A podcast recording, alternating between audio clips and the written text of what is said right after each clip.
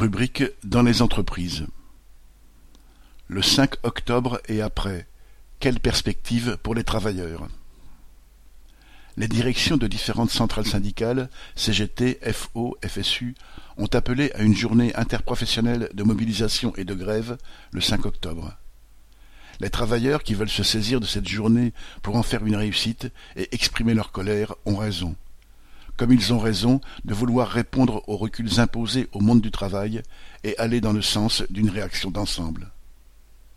Cela nécessite aussi de poser le problème de l'attitude des directions syndicales. Force est de constater que cet appel ne compense pas, loin s'en faut, leur manque de réaction depuis des mois, alors que les attaques pleuvent sur les travailleurs.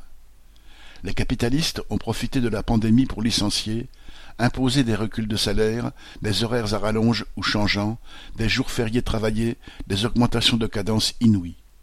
Tous ces coûts se sont traduits par des profits en hausse pour toutes les grandes entreprises du pays.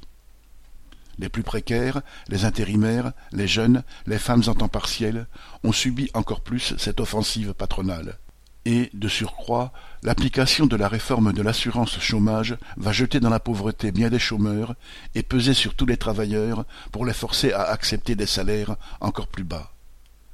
Face à cela, les directions syndicales n'ont guère réagi. Elles n'ont pas cherché à faire entendre les intérêts des travailleurs, à organiser une protestation ouvrière.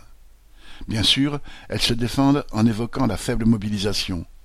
Mais cet argument est choquant. Même sans mobilisation, ceux qui se posent en direction de la classe ouvrière peuvent et doivent dénoncer les attaques actuelles, la volonté délibérée des ennemis des travailleurs, ainsi que les mauvais coups en préparation.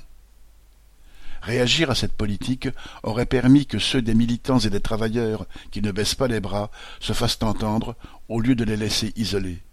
Ainsi, ils auraient au moins pu se faire les propagandistes de la nécessaire réaction collective de la classe ouvrière. Les manifestations de cet été contre le pass sanitaire obligatoire ont bien montré que certains travailleurs voulaient exprimer leur colère, même sans perspective. Dénoncer la présence de l'extrême droite dans ces manifestations pour ne pas y participer est trop facile pour des directions syndicales qui n'ont même pas essayé de donner la possibilité aux travailleurs de s'exprimer autrement. Même aujourd'hui, où elles appellent enfin à une manifestation interprofessionnelle, bien tardivement et bien faiblement, les directions syndicales affaiblissent le mouvement en multipliant les appels catégoriels, le 14 septembre pour les soignants, le 23 septembre pour les enseignants et le 1er octobre pour les retraités. Quel sens y a-t-il à présenter les problèmes comme séparés? Et quel sens y a-t-il à faire croire que les travailleurs seront plus forts en étant plus divisés? N'est-ce pas une façon de disperser le mouvement avant même qu'il n'existe? Bien sûr, cela n'empêchera pas les plus conscients des travailleurs de vouloir faire de cette journée une réussite qui puisse remonter le moral du plus grand nombre possible. Mais il est aussi nécessaire de discuter des perspectives indispensables pour que les travailleurs se défendent.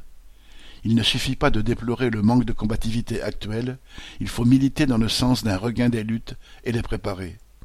Une journée de mobilisation, même réussie, si elle reste sans suite et sans perspective, ne mènera pas à une plus grande conscience, à une plus grande combativité.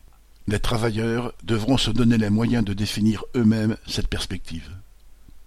Marion Ajar